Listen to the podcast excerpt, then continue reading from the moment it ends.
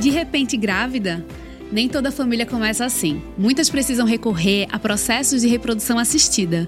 Seja porque são duas mulheres e precisam de uma ajudinha da ciência, seja porque no caminho o casal se deparou com questões de infertilidade. E é disso que vamos falar neste novo episódio do podcast Mais Abraços, de Hugs, onde teremos conversas que importam, que informam e que acolhem. Este podcast foi criado com muito carinho por Hugs, uma marca da Kimberly Clark, a única do mercado com solução completa de cuidados infantis. Eu sou Dania Reis, jornalista, comunicadora e mãe com outra mãe de um menino maravilhoso chamado Martim. Nossas convidadas são Lili Dantas e Pati Luna, mães de João e Joaquim, minhas amigas e criadoras do perfil Duas Mães de Dois. Elas vão contar como é o processo de reprodução assistida para um casal lésbico e mostrar que, em meio a tantas jornadas que exigiram anos de resiliência, também é possível tentar e conseguir engravidar rapidamente. E também temos conosco Fábio Lieberman, CEO da Clínica Engravida. Ele vem tornando os tratamentos mais acessíveis e possibilitando o sonho de muitos casais de terem filhos. Sejam muito bem-vindas, seja muito bem-vindo. Obrigado. Olá, obrigada pelo convite, primeiramente, né, Dani? Fábio, prazer estar aqui prazer. nesse papo muito bacana. Isso aí, gente, obrigada. Obrigada, Hugs, aí pelo convite. Pra gente é um prazer enorme estar representando aí e estar aqui conversando com vocês. Obrigado, um prazer, estou à disposição. Vamos começar, Fábio, explicando para as pessoas o que é reprodução assistida e por que ela é importante. Como saber se já é hora de procurar essa alternativa à concepção natural? A reprodução assistida é, são, é um conjunto de técnicas que podem ajudar a mulher a aumentar as chances de engravidar. E também possibilita você criar novos formatos de família, né? não o formato tradicional que tanto se conheceu ao longo do tempo. E a hora de procurar, normalmente o, o que se preconiza é que se a mulher tem menos de 35 anos e está tentando há mais de um ano engravidar, ou se ela tem mais de 35 anos e está tentando há mais de seis meses, já pode ser o momento de procurar uma, uma ajuda para tentar engravidar. E muito se fala da tal de FIV, né, da fertilização in vitro. No que é que ela consiste e quais são outras formas de reprodução assistida? A FIV é a forma mais tradicional, mais usual que se usa na reprodução assistida. Basicamente, ela é: você faz um estímulo para uma mulher ovular mais pro, nos ovários, vai fazer uma coleta desses óvulos, vai fazer a coleta de sêmen do parceiro, vai fertilizar isso em um laboratório e depois vai transferir diretamente para o útero. Essa é a forma mais usual e ela vem para resolver uma série de problemas do aparelho reprodutor masculino e feminino.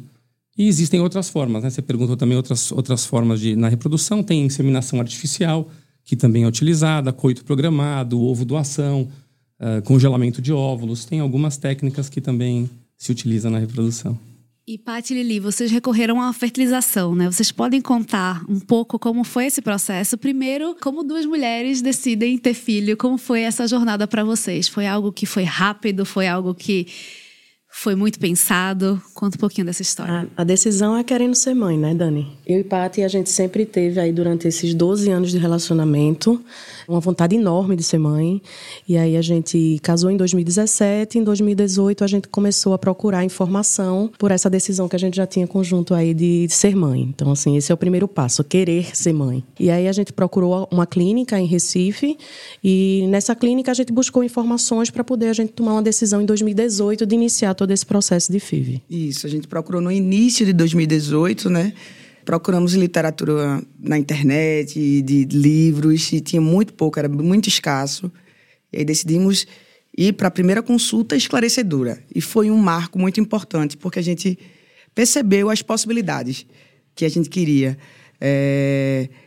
A partir dali, a gente disse: vamos ter uma lua de mel de um ano para entrar nesse processo da forma mais leve possível, fazendo o que a gente gosta, colocando a energia para cima.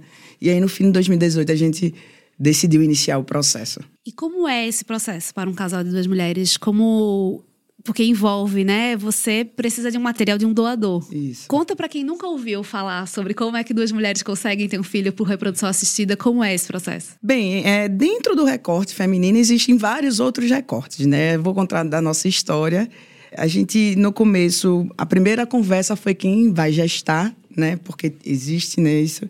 E aí, Liliane sempre tinha essa vontade, eu nunca tinha considerado, já tinha feito processo de cirurgia bariátrica, enfim.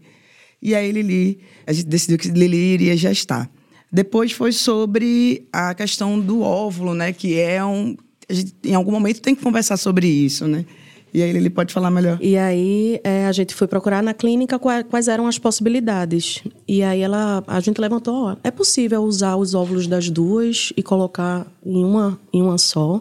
Ela disse, ah, rapaz, a gente nunca fez não, mas bora fazer com vocês. Uhum. E aí a gente foi o nosso processo, né? A gente, na verdade, fomos ovos doadoras, as duas. Eu fui ovo, do, do, ovo doadora duas vezes, porque na primeira não conseguiu o óvulo suficiente. E no bate-papo antes desse podcast com o Fábio, ele disse que hoje, inclusive, não é mais possível. Acho que é uma informação relevante a ser dita, né? Usar o, o, dois óvulos é, na mesma. Desde a última RDC da, da, Anvisa, eles em 2021 eles alteraram isso e agora você não poderia usar óvulo das duas implantar numa só ah, porque você tem que ter uma, uma rastreabilidade da carga genética. Então, você teria que saber exatamente de onde, de quem é, de quem é o óvulo, de quem supostamente é a carga genética. Então isso alterou na última e aí a gente, e a gente na própria clínica tinha todo esse processo de, de banco de sêmen, enfim. Então a gente procurou um banco de sêmen, escolhemos um, um doador e foi feito a fertilização do, de um óvulo de Patrícia e um óvulo meu com o mesmo doador, né? E eu gestei os dois. E essa parte do doador, como é que foi para vocês? Eu sou mãe contra mãe, a gente também fez fertilização e eu confesso que a gente travou hum. na hora de escolher o doador, porque de repente você começa a olhar um cardápio, aquele, né, aquele cardápio de gente. Parece que você tá no restaurante. E aí foi esquisitíssimo. A gente realmente travou, a gente ficou assim uns três meses, a gente falou, será que a gente faz assim? Será que a gente fala com algum amigo? Aí depois a gente falou, não, não vamos falar com um amigo, não. Vai que o menino nasce a cara do amigo. Aí o, o outro vai querer ser avô. Aí foi um processo. E para vocês não foi assim, né? Não. não foi tranquilo, porque geneticamente é, ia ter as duas né, cargas genéticas e a gente imaginava, se desprendeu de tudo e disse: vamos. E aí cada um escolheu três opções isso, separadas, para nenhuma influenciar a outra, não foi? A gente não tava nem juntas nesse dia. Eu disse: Pati, ó, pega o teu cardápio, vai, vai tu pro restaurante, vai tomar teu vinho, que eu vou tomar o meu com o meu cardápio. e vamos cada um escolher três. E foi assim mesmo. A gente escolheu três, cada uma. Tinha uns cento e tantas tinha, opções. Tinha vários, é. E aí a gente, quando chegou em casa, tinha um danado em que estava em comum.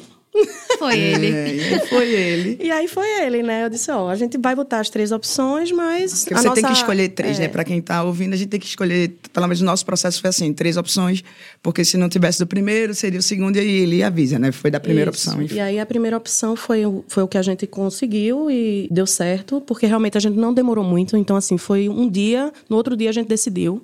Não teve, ah, porque tem é. gente que passa um mês escolhendo ah, e tudo sim. mais. A gente foi muito rápido, então foi mais ou menos assim. E aí vocês fizeram o processo Foi. e o que aconteceu? É, no nosso processo, inclusive, a gente fez toda essa parte de. A gente teve que congelar. Como as duas fomos doadoras, né? Tinha todo um, um ciclo que precisava ser aí atingido. Da receptora junto com. Da nossa receptora, da, é, da junto com, fazer o pareamento. Com meus, isso, exatamente. Deixa eu só fazer um parênteses e pedir aqui para o Fábio fazer uma explicação do que é ovo doação e ovo recepção, como é que funciona isso e como é que isso pode, inclusive, diminuir os custos né, de uma reprodução assistida. Ovo doação basicamente é você utilizar o óvulo que não é seu. Né? Você usa o óvulo de alguma doadora, que normalmente no Brasil a regra agora mudou para tem que ser abaixo de 37 anos. As clínicas normalmente querem que seja abaixo de 33 ou 32. A, a clínica pode escolher também a idade. É para mulheres que, por exemplo, têm uma baixa reserva ovariana ou tem alguma questão e não ou já passaram da idade, ou já estão na menopausa, já têm 50 anos e querem ainda ter filho, elas podem usar o óvulo de uma mulher mais jovem. E, eventualmente, essa mulher também tem algumas que são mais novas, por exemplo, uma mulher que é laqueada, que tem 29 anos de idade. Ela pode também doar o óvulo dela para alguém que precise, eh, para alguma receptora que esteja precisando. Né? Então, existem, hoje você pode fazer uma doação compartilhada. Você faz um ciclo que metade dos óvulos ficam para você e metade você doa. E aí, quando você faz isso, você pode ter uma redução no tratamento, no valor, porque a receptora paga uma parte do tratamento da doadora. Não sei se tem essa nomenclatura aqui, mas em Recife se chama madrinha. né? A nossa clínica chama é madrinha e receptora, não é isso? Madrinha não, não conhecia. É, lá, é no nosso caso foi exatamente isso, Fábio. A gente teve um valor que recebemos da receptora da medicação e a gente fez uma, uma alva doação, né? Ah, e a gente não conseguiu fazer o, o, fluxo do ciclo normal, a gente teve que congelar e eu tive que esperar o meu, o meu ciclo no próximo mês para poder fazer. Ciclos. Fez um para doação e o segundo para você. Isso. Cronologicamente, a gente começou o processo em dezembro Em maio já estávamos. Com positivo. Com isso. positivo. Muito rápido, né? Foi, foi, mesmo. E aí a gente colocou os dois embriões em maio. Isso. Em maio. E em junho, a gente. Assim, na verdade, com oito dias a gente já tinha um positivo, porque a gente não aguentou de ansiedade. e eu fiz sim Não façam farmácia. isso, gente. Não façam isso. E vocês têm embriões congelados? Oito. Temos oito embriões Ah, oito. congelados. é. E aí a gente fez um exame de farmácia e nesse exame de farmácia já deu positivo. E aí a gente acionou a nossa médica e a nossa médica fez, ó, esse é o teste mais que realmente, tipo, foi, né? Então vamos fazer logo esse beta. E o beta a cada dia ele Dobrava. dobrava, dobrava, dobrava. Ela fez, gente, eu acho que é gêmeos. Ontem a gente tava vindo pra cá escutando, Escutando os áudios, e lembrando dela, né? que eu Vibrando tenho todo. novamente, né? Com, com o gostoso que foi. E aí a gente descobriu um mês depois que eram os dois, né? E aí chororou. E agora, que delícia, tá tudo certo. Eu sou da área de saúde e Liliane, a gente em casa, né? Vendo série, Liliane trabalhando, porque precisava ficar de repouso. Tá um calor, você não tá sentindo calor, não? E eu calado sabia que era talvez sintoma, né? Talvez não, se era calor mesmo. Eu disse... Aí ela foi no Google. Olha, eu vi no Google que o calor é. Aí foi, disse, vou fazer o de farmácia. Então faça. Aí foi isso. Mas não é recomendável, né, Fábio? Pra, por conta da ansiedade, pode ser que dê um falso positivo, um falso negativo. É, vale, vale esperar, mas quem, quem não aguenta, testa Acho e que a leveza, a leveza é o processo. Se a gente tem- estava leve, independente, é, como isso, Paty disse, a gente fez tudo muito tranquilo, muito leve. Nosso processo foi muito feliz, muito tranquilo mesmo. A gente brincar, tipo, ah, se der errado agora, a gente viaja e a gente tenta de novo daqui a um, daqui a um mês, dois. Então, Dani sabe mais- que a gente é festeira, né, Dani? E era perto do carnaval. Depois do carnaval a gente curte São João. E tenta de novo. E assim foi. As chances de engravidar, como a gente sabe, mudam muito no correr do mês, já que as mulheres têm ciclos. Numa hora a gente está de TPM, em outra a gente está menstruando, e em alguns dias estamos finalmente ovulando. E é justamente nesse momento da ovulação que as chances de gravidez são mais altas. Saber qual é o momento que você está ovulando é importante para intensificar as tentativas de engravidar. No nosso site Mais Abraços você encontra um calendário de ovulação todo automatizado que faz esse trabalho por você. Você só precisa lembrar do dia que começou sua última menstruação, saber a duração média do seu ciclo e pronto, ele te indica o dia mais provável que você vai estar ovulando. O calendário também prevê quais vão ser seus dias férteis e dá até uma dica de qual o melhor dia para fazer um teste de gravidez. Se interessou? Vai em maisabraços.com.br e clica em calendário de ovulação para conferir. E Fábio, do público que busca reprodução assistida, você tem visto uma busca maior de casais LGBTQIA+, de mãe solo também? Como é que tem sido isso? Sim, tem crescido bastante. A gente já tem hoje praticamente 20% dentro da população LGBTQIA+. Mais casal homofetivo de mulheres, isso é o que tem muito mais. Mas você já vê que começam a aparecer casais de, de homens, uh, homem sozinho, mulher sozinha, está começando a surgir. Mas ainda casal de mulheres é o que tem muito mais. E por que, para muitos casais, principalmente casais heterossexuais, ainda é um tabu falar que recorreu a uma fertilização in vi- in vitro, por exemplo? Porque a gente sempre fala, né? A gente chega numa clínica de reprodução assistida, tipo, nós mulheres, a gente precisa dessa ajuda da ciência, geralmente. É, mas a gente, entre nós, casais de duas mães, a gente ouve muito falar disso. Mas eu nunca ouvi um casal hétero falar assim, eu fiz uma FIV.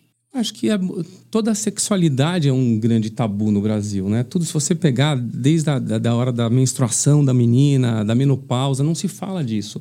E quando você chega na reprodução assistida, piora, porque além do tabu feminino, ainda entra o homem, que fica aquele estigma de falar de talvez esterilidade ou virilidade. Então, o tabu aumenta. Então, acho que tem essa dificuldade. Acho que isso é um, é, é um problema. Por conta disso, é mais difícil realmente das pessoas quererem falar. Que deveria não acontecer, né? Quanto mais a gente puder dar informação, quanto mais se souber, um em cada seis adultos tem problema para engravidar, né? Isso é uma, uma estatística mundial da OMS. Então, realmente acontece com muita gente. Então, tinha que ser uma coisa mais falada, com mais informação.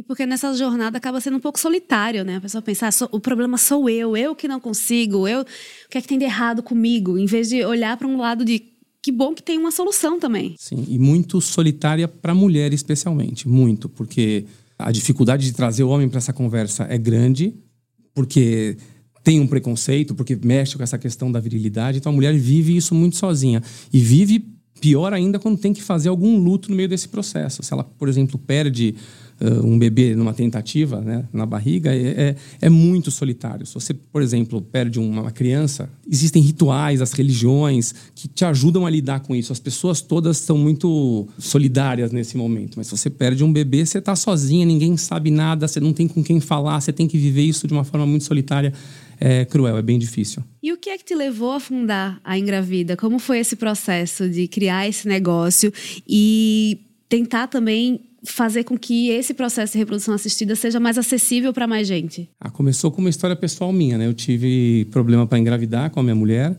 e a gente procurou um tratamento de reprodução assistida. Isso, meu filho mais velho tem hoje 18 anos. E foi um processo. Se hoje já falta informação, vocês tentam imaginar o que era 20 anos atrás. Então, você não tinha muito. Até internet, você não, não tinha. Não, não era tão simples de conseguir informação. E foi uma jornada difícil, dolorida, é cara demais. E aí, quando aconteceu aquilo, eu sou empresário, tinha outros negócios eu vi uma grande oportunidade. Eu falei, nossa, isso é muito caro e isso é muito mal feito. Dá para melhorar esse serviço, dá para baratear esse serviço. E a gente montou a Engravida com esse objetivo, de democratizar a reprodução assistida no Brasil. Porque ainda precisa um preparo financeiro para você conseguir fazer isso, né? Uma realidade distante para muita gente. Vocês se prepararam para esse processo? Como foi para vocês conseguir organizar essa parte também? Nos preparamos. É, eu sou empresária, a Liliane, na época, hoje em dia ela é empresária, mas na época ela era seletista. É, existe um preparo, mas você entra no processo sem saber até onde você, quanto, sem entender direito o número exato, né?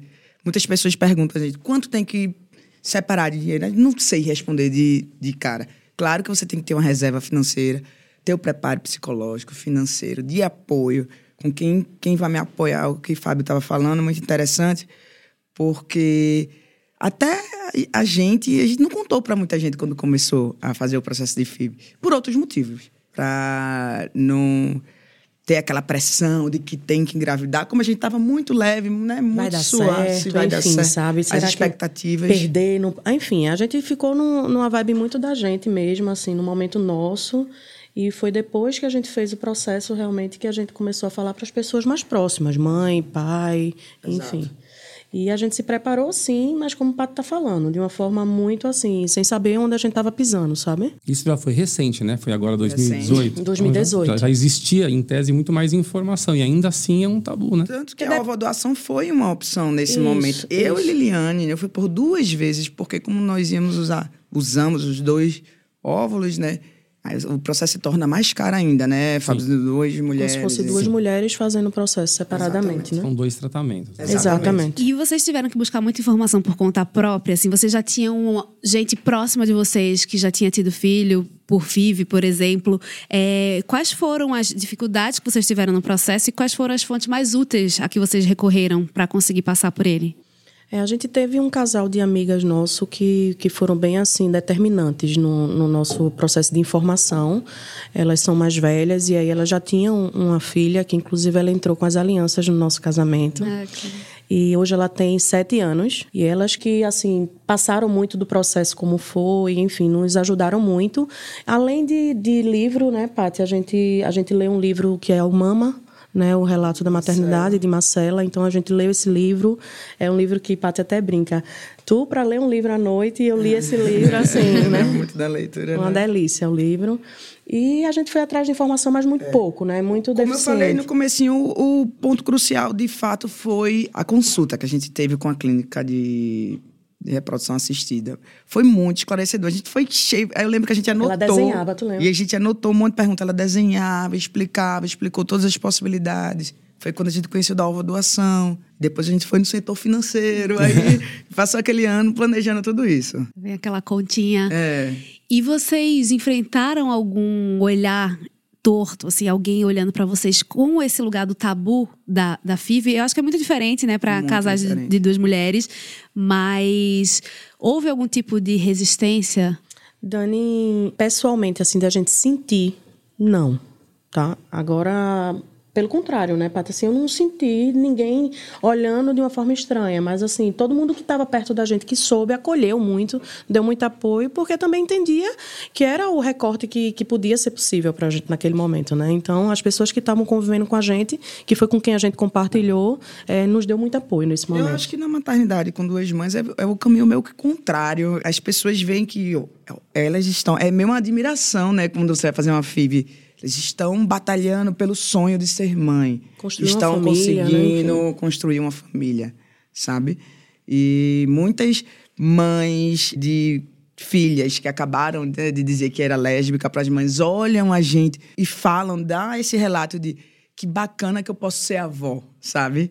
É, um dia, quando a minha filha, minha filha disse ontem que era lésbica, tá namorando, tá apaixonada, disse, calma. Isso vem no Instagram mesmo, tá? Conversar com a gente no direct. Meninas, por favor, me ajudem.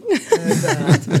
É muito bacana mostrar às pessoas que é possível, né, Dani? Não, e isso, eu acho até que juntando um pouco com, com a história do Fábio, de você, você sendo um homem, você tendo passado por esse processo de ter sido difícil, assim, como é que você vê a participação de quem está passando por isso nesse estímulo de falar mais abertamente? Como você conversa, você não, apesar de não ser médico, você tem acesso a essa tanto à classe médica quanto a vários pacientes que estão ali. Como é que você vê que essa conversa mudou um pouco de 20 anos para cá? Acho que mudou muito, mas eu, eu, na verdade nunca senti preconceito também nessa questão de, de, de por ter sido fertilização in vitro. Meu filho nunca sentiu, acho que nada ligado a isso. Mas é a questão de falta de informação mesmo, que cada vez eu sinto que existe mais informação, as pessoas falam mais abertamente, mas ainda tem essa restrição, né? No começo, ó, a gente não falava no começo, depois você fala. Acho que isso vai ficando uma coisa mais comum. E quando vira comum, é... as pessoas falam mais abertamente e acho que todo mundo ganha com isso. Então, sempre o foco é a informação. E ainda, ainda se ouve alguma coisa que a gente que dá um arrepio, assim, que as pessoas falam, ai, essas crianças que nasceram de reprodução, eu acho, acho surreal, porque eu nunca nem pensei nisso. Tipo, ai, a forma como nasceu. Eu acho que como a gente está tão acostumado, principalmente a tentar dizer o que as mulheres podem fazer, o que não podem fazer, a gente quer ter tanta autoridade sobre o corpo das mulheres que a gente pensa até o que é que a gente fala sobre a forma como essa criança chegou no mundo. A gente nunca, às vezes eu acho na dupla maternidade, tem gente que fala mais, tem gente que fala menos, mas eu sempre gosto de pensar, tipo, você pergunta para a pessoa se ela quer contar todos os detalhes. Vai ter gente que quer contar, vai ter gente que não. Porque você não pergunta para um casal hétero qual foi a posição que você transou para nascer esta criança. Mas existe, eu acho que para quem passa pela reprodução assistida, parece que assim, você quer saber todos é. os detalhes e qual é esse limite, né, entre ser uma curiosidade legítima e ser só uma forma de talvez dizer que aquilo ali é estranho, sabe? Você, você vê um pouco isso ou não? Não sei, talvez que é hater até... disfarçado de fã, né? Faz a é, pergunta para saber se é legítimo. A gente tem muito cuidado é, sobre isso. No começo a gente falava mais, hoje fala menos sobre isso de usar os dois óvulos, porque para muitas pessoas a carga genética é o que importa nesse processo. Quem engravidou, quem deixou de engravidar, e não tem medo de estar no restaurante e ter alguém parecido com você. O brasileiro é muito diverso e se parece muito também. Eu e Liliane, muitas pessoas dizem que a gente se parece irmã, enfim. Eu acho que para você entrar no processo, a gente estava conversando sobre isso, tem que primeiro decidir a maternidade, a paternidade e se desprender de que ensinaram a você a vida toda o que é família. A gente decidiu ser mãe. Como ia ser, aí existiu vários processos que a gente imaginou na cabeça, desenhou e conseguiu executar em um deles, mas teriam outras formas que a gente. Mas ia executar. Ia executar. Que tem diversas formas de família e todas são legítimas, né? Exato. né? E tem que aceitar isso. E como é importante também a gente sair desse, desse peso só da genética, né? Família não é só genética. Família é muito além. Família é laço, família é cuidado, família é tão plural e já é plural no mundo, sendo que a gente ainda espera aquela ideia tradicional que a gente cresceu ouvindo, que a gente cresceu achando que era o, entre aspas, certo. Então, eu acho que histórias assim mostram que a família plural já existe, só falta todo mundo olhar para famílias plurais como olha para a família tradicional, né? Sim, e certamente a maior herança que você pode deixar para um filho não é genética, né? Você uhum. tem muito mais coisa que você pode deixar para um filho. Eu acho que ainda é impossível falar de dupla maternidade, por exemplo, sem falar do medo que a gente pode sentir dos nossos filhos sofrerem preconceito no futuro, né? por serem filhos de duas mães e tudo mais, mas até juntando com o tema dessa história do tabu. O que, é que vocês têm para dizer para quem ainda olha para a reprodução assistida ou para quem ainda olha para a dupla maternidade, por exemplo, de um jeito estranho? O que é que vocês diriam de recado, sabe, para a gente... Eu acho que aqui todos nós já fazemos parte de um universo que a gente já entendeu que tá tudo bem, tá tudo maravilhoso, que bom que a gente tem ajuda. Agora tem muita gente lá fora que eu não está nesse entendimento. Você vai ter que fazer o melhor pelo seu filho de qualquer jeito. Se ele se não tiver preconceito porque fez filho, vai ter porque é A ou B ou C, ou vão, vão, vão brincar, ou vão fazer bullying. E faz parte. Você tem que ensinar que ele tem que ser feliz, tem que fazer o bem, tem que ser solidário e buscar ser feliz, buscar estar perto de quem ele ama, de quem gosta dele. E não faz diferença. Acho que FIV não FIV, tratamento não tratamento tem muitas formas de ser feliz e não faz diferença como você chegou. Isso me lembra até uma vez que eu vi um, um podcast que a pessoa falou assim: Eu não conheço ninguém que chega num consultório de terapeuta e diz assim. Meu Deus, eu nasci de cesárea, sou traumatizado. é. Mas eu conheço várias mães que se culpam porque não conseguiria ter um parto vaginal, por exemplo. É quase isso, assim. Eu não, não acho que meu filho vai chegar lá no futuro e vai dizer assim: meu Deus, eu nasci de FIV. Tô aqui vivendo, né? assim. Que ainda considera alguma dificuldade, né? De dupla maternidade, enfim. Eu gostaria de dar um recado. O sabor de ter a sua família é tão doce que nenhum medo vai dar amargada nisso, assim. Vão em frente, porque é muito gostoso. É muito gostoso. Trabalhoso, mas é uma delícia. É trabalhoso, sim. Mas é, é muito que isso vem de. É, é, essa alegria vem de, de, quem é a mãe ou de quem está formando a família. Porque pode, pode ser uma família sem filhos também. Exato. Um casal pode ser uma família muito feliz, que uhum. também é uma forma de felicidade e está tudo ótimo. Então, esse espírito, essa alegria tem que vir de dentro. E acho que é isso. E temos uma surpresa especial para você nesta semana. Com o código PODCASTMA, você tem 15% de desconto nos produtos da nossa loja online, maisabraços.com.br. Este código é válido apenas até 2 de agosto, então não perca. É PODCASTMA. E nesse processo da busca por engravidar, vocês acham que é importante buscar um apoio emocional, um apoio mental? O que é que é importante nesse processo para lidar com tudo, tanto com as questões hormonais, com as questões sociais? O que é que é importante? Eu acho que tudo, tudo que você puder ter de apoio mental, psicológico, ele ajuda, de informação, que as pessoas se ajudem, tudo. É, é um momento solitário, especialmente para a mulher, é um momento solitário, e eu acho que todo apoio é possível. A gente na Engravida tem um departamento de, de psicologia, a nossa psicóloga-chefe, ela, é, ela é, fez a especialidade dela em luto, porque é uma questão realmente de luto e é importante você conseguir elaborar esse luto rapidamente para continuar tentando até você chegar onde você quer. Então, eu acho que é muito importante esse apoio, sim. Acho que fazer o que gosta.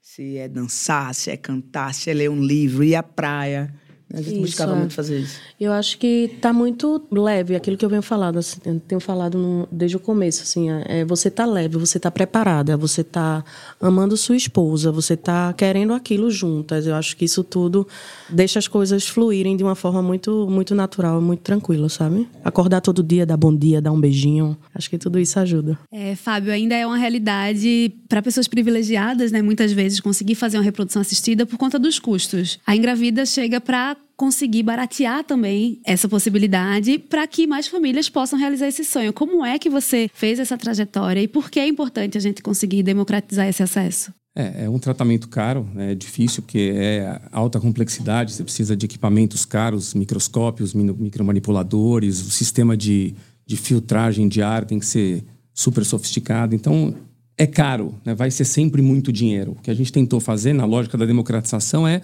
usar o que existe de, de mais avançado nas técnicas de administração, da medicina baseada em evidência, para tentar ganhar, fazer ganho de escala, para fazer mais gente, para poder comprar remédios mais barato, para poder estar tá em mais lugares para as pessoas não terem que se deslocar. Hoje, quando você tem que se deslocar de um estado para outro, você gasta quase 40% a mais no tratamento.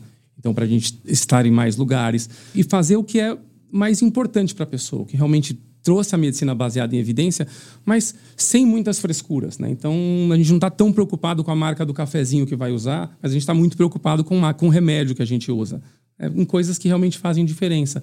E, ainda assim, é um tratamento que custa bastante dinheiro, mas a gente tenta, e essa é a luta diária da Engravida, que é democratizar e fazer isso virar mais barato e mais acessível para quem realmente precisa. E qual tem sido a resposta das pessoas que antes não conseguiam ver essa possibilidade e agora conseguem? Ah, é todo dia um sonho realizado, um choro, uma barriga, para nós é é, o, é a nossa vitamina é essa. E vocês criaram a conta no Instagram, né? O arroba duas mães de dois, para compartilhar a história de vocês. Como é que tem sido contar dessa dupla maternidade para o mundo? Contar da gravidez, contar da dupla amamentação? Conta um pouquinho de como é que a foto de vocês ali no parto reverberou muito e como é que Contar da história de vocês ajuda outras pessoas e ajuda a própria família também. Vamos lá. A gente entrou na sala de parto, a gente tinha 500 seguidores, né? Quando a gente saiu, a gente tinha 10 mil. Nossa!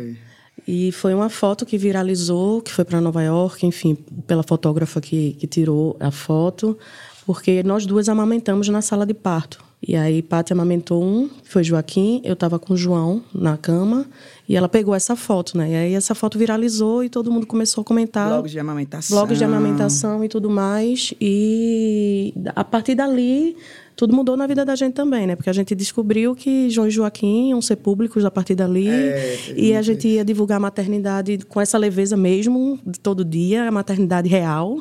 Na verdade, Pato fica muito mais aí à frente é, do Instagram do que eu. Eu que respondo lá as DMs. É, é muito interessante, assim, vem como eu falei, mãe de meninas que acabaram de dizer que era lésbica, casais dizendo que já já é minha hora, homens é menos, né? Claro, a maioria é mulher. No começo, a gente falava muito né, dessa pauta de amamentação, foram acompanhando o crescimento dos meninos, né? Hoje já estão no colégio, são outras, um jogo de videogame, né, Dani? Cada fase.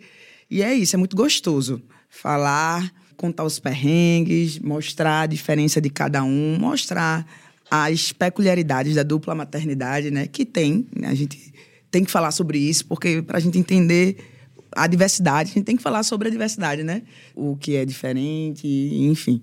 Tem sido muito gostoso. E esse processo das duas amamentarem, vocês podem explicar como é que aconteceu? Porque também é isso, né? É, eu sei, mas eu acho que muita gente não sabe como foi o processo, essa possibilidade de. Então, é, eu fui a mãe não gestante, né? E Liliane que me provocou. Ela tinha visto, né? tinha lido no livro, e aí disse: Ó, oh, você não quer tentar, não? Eu disse: Veja, eu não estou tomada de hormônios. É, a maternidade para mãe não gestante ainda.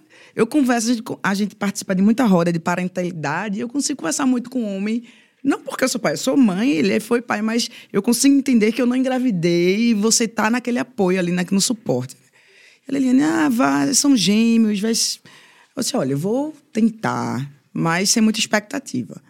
E é um processozinho bem chatinho, assim, porque ele. Você tem que tomar o estímulo né, medicamentoso, depois o estímulo mecânico. A cada três horas você tem que andar com a bomba de amamentação. Aí no meio de reunião, eu parava, ia 15 minutos no banheiro, bomba grande, dupla.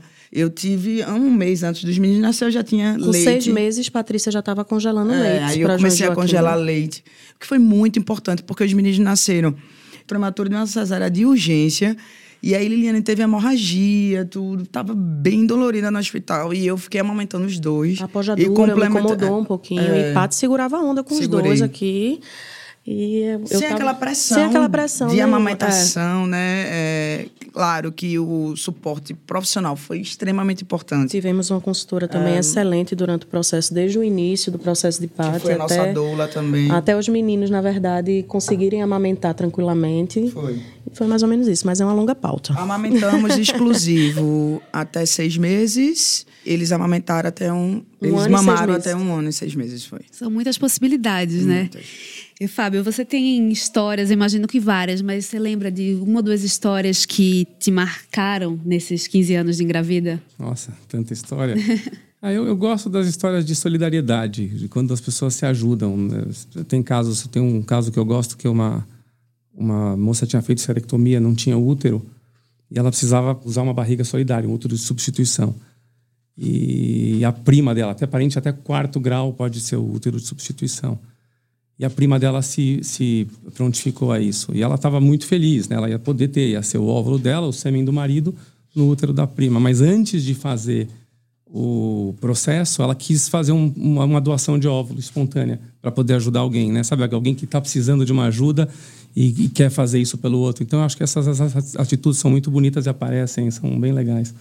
Tem bastante história assim. Eu acho que dá uma ideia de que são muitas formas de uma criança chegar ao mundo, né? Como é que a gente pode se abrir para esse tipo de oportunidade. Eu acho que às vezes a gente ainda está nesse lugar do, ai, é só de um jeito que você tem filho. Não, são muitas. Muitas. Acho que essa junção aqui de vocês mostra isso, né?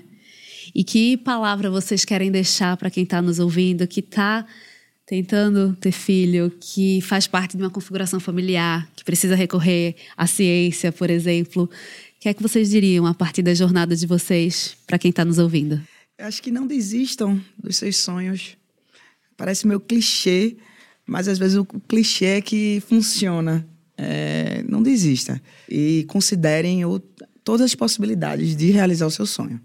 Não, às vezes, saia daquele momento que você imaginou tanto e tá ali. Veja o prisma um pouquinho de fora. Faça o que você gosta, mas continue tentando o seu sonho. É, é. Tem um clichê que tem que falar a mesma coisa. É, é isso, perseverança. Tenta, porque dá para conseguir. Dá para você ter a sua família, você vai conseguir. Tem muitas formas uh, para você ter uma família e você vai conseguir ter a sua. Exato. Acho que a dificuldade vai existir em qualquer processo na vida, em qualquer momento da vida, seja na maternidade, seja em qualquer outro. Acho que a gente tem que entender a dificuldade como um caminho de reverter isso aí para poder fazer isso dar certo, sabe? E aí, esse é o meu recado também. Não desistam.